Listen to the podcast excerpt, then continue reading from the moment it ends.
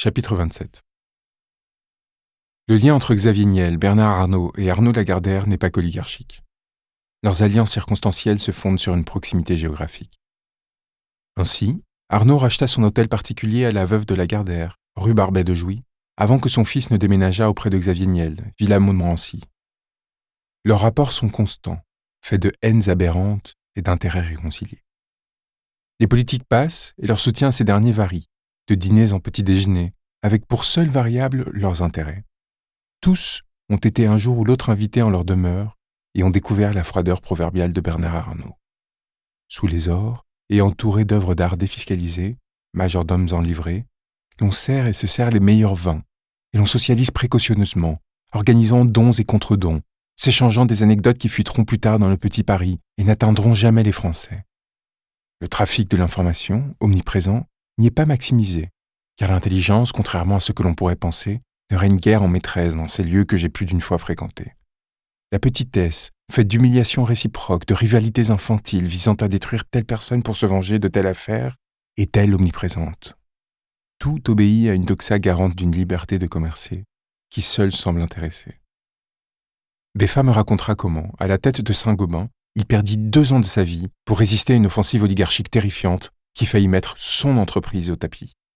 Betty Lagardère fut maltraitée par Bernard Arnault après une offensive de charme ayant pour seul objectif de récupérer le lieu où son rival O'Neill l'avait humilié.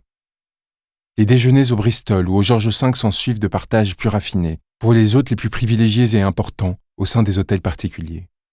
On y reçoit les hommes politiques qui, impressionnés, se voient ainsi amenés pas à pas à s'habituer à l'état des choses, sont présentés aux héritiers, apprennent les intérêts de socialiser là, en découvrant le lendemain un article laudateur qu'ils n'avaient pas anticipé.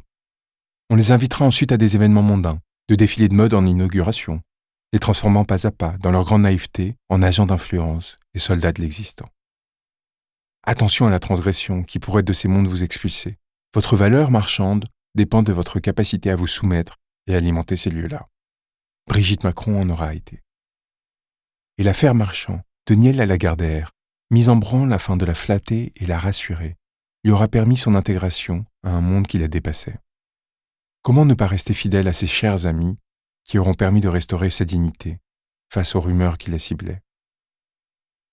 Bien entendu, ce qui se joue en amont doit être alimenté en aval, et c'est là que nous retrouvons l'importance des gestes qui viendront, ici et là, rassurer les agents d'influence les plus vulnérables au sein des rédactions.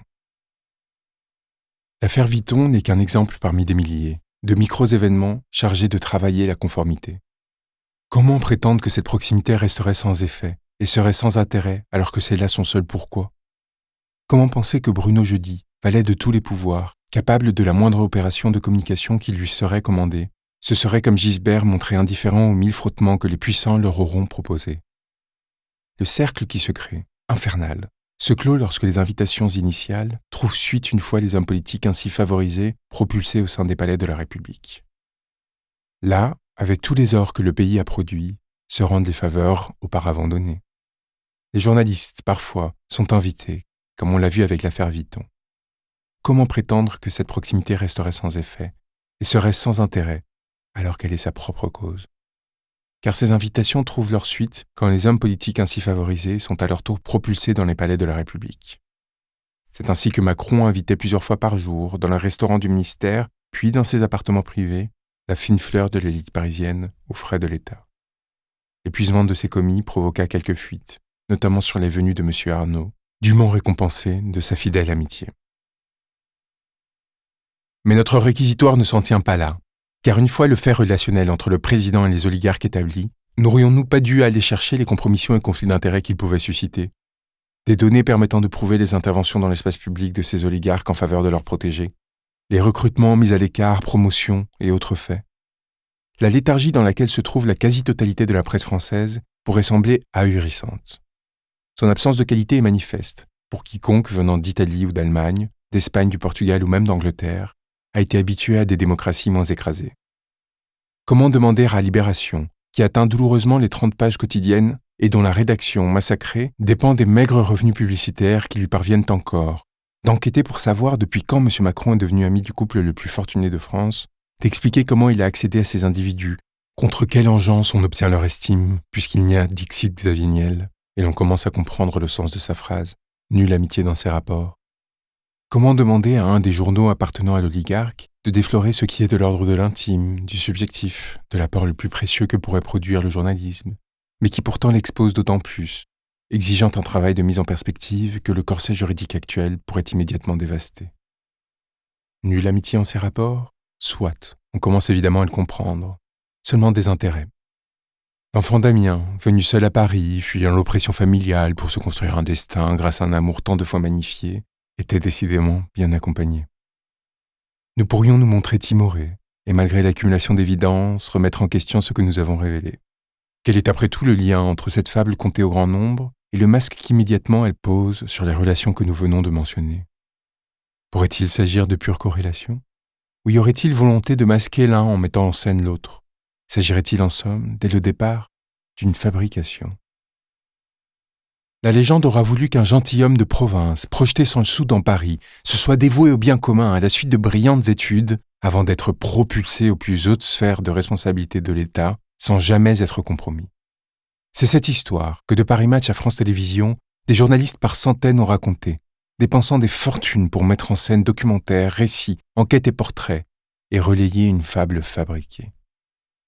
Remettre en question ce récit, comme le tenteront quelques voix très minoritaires, se vouer à l'atroce cliché qui voudrait que le candidat ait été choisi et soigneusement propulsé par ses amis, pardon, ses oligarques, et qu'il n'avait rien de l'innocent provincial se sacrifiant au bien public que l'on déifiait alors, était-il envisageable?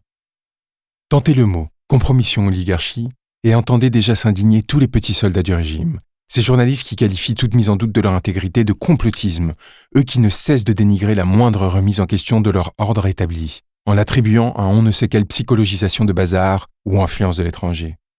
Tentez le mot auprès de ceux qui arguent de leur absence de servilité, tout en ne se trouvant jamais en désaccord avec l'ordre, écrasant de leur morgue et de leur mépris les dissidents qui oseraient les questionner. Tout cela qui, tout en clamant leur liberté, n'auront cessé pendant cette période de dissimuler ces faits qu'ils partageaient excités entre déjeuners et dîners et qui, par leur récit avarié de la campagne présidentielle, une immense responsabilité dans l'effondrement du régime auquel nous sommes en train d'assister. On les entend déjà s'indigner, ou plus violentes encore, rester silencieux. Eux qui nous ont montré et démontré qu'on ne pouvait pas leur faire confiance. Bêtise ou aveuglement, compromission active ou passive, qu'importe, refuser de comprendre que tout rapport d'amitié entre un oligarque détenant des moyens d'agir supérieurs à ceux d'un État, possédant le média dans lequel ils agissent, et un président est une donnée, par nature politique, qui devrait être traitée. Tout comme leur lien avec cet oligarque, et donc avec ce président, qui ne peut que les affecter. Le nier, c'est ajouter la pleutrerie à leur compromission. Il faut les entendre et se dire que même si l'on croyait à leur bonne foi, si l'on croyait qu'il n'y avait rien à soupçonner de ces liens non explicités que rien n'en aurait été tiré. Tout cela aurait à minima exigé de mobiliser d'immenses moyens d'enquête pour fermer le clapet à ces complotistes et autres ennemis de la démocratie qui, non contents de voir le mal partout, oseraient prétendre qu'il y aurait à Paris, centre des Lumières et du monde, un cloaque où les politiques se vendraient aux financiers entre déjeuner et dîner sous le regard absent de journalistes exploités. D'évidence, rien de tout cela ne sera fait car, d'évidence, tout cela ne saurait exister.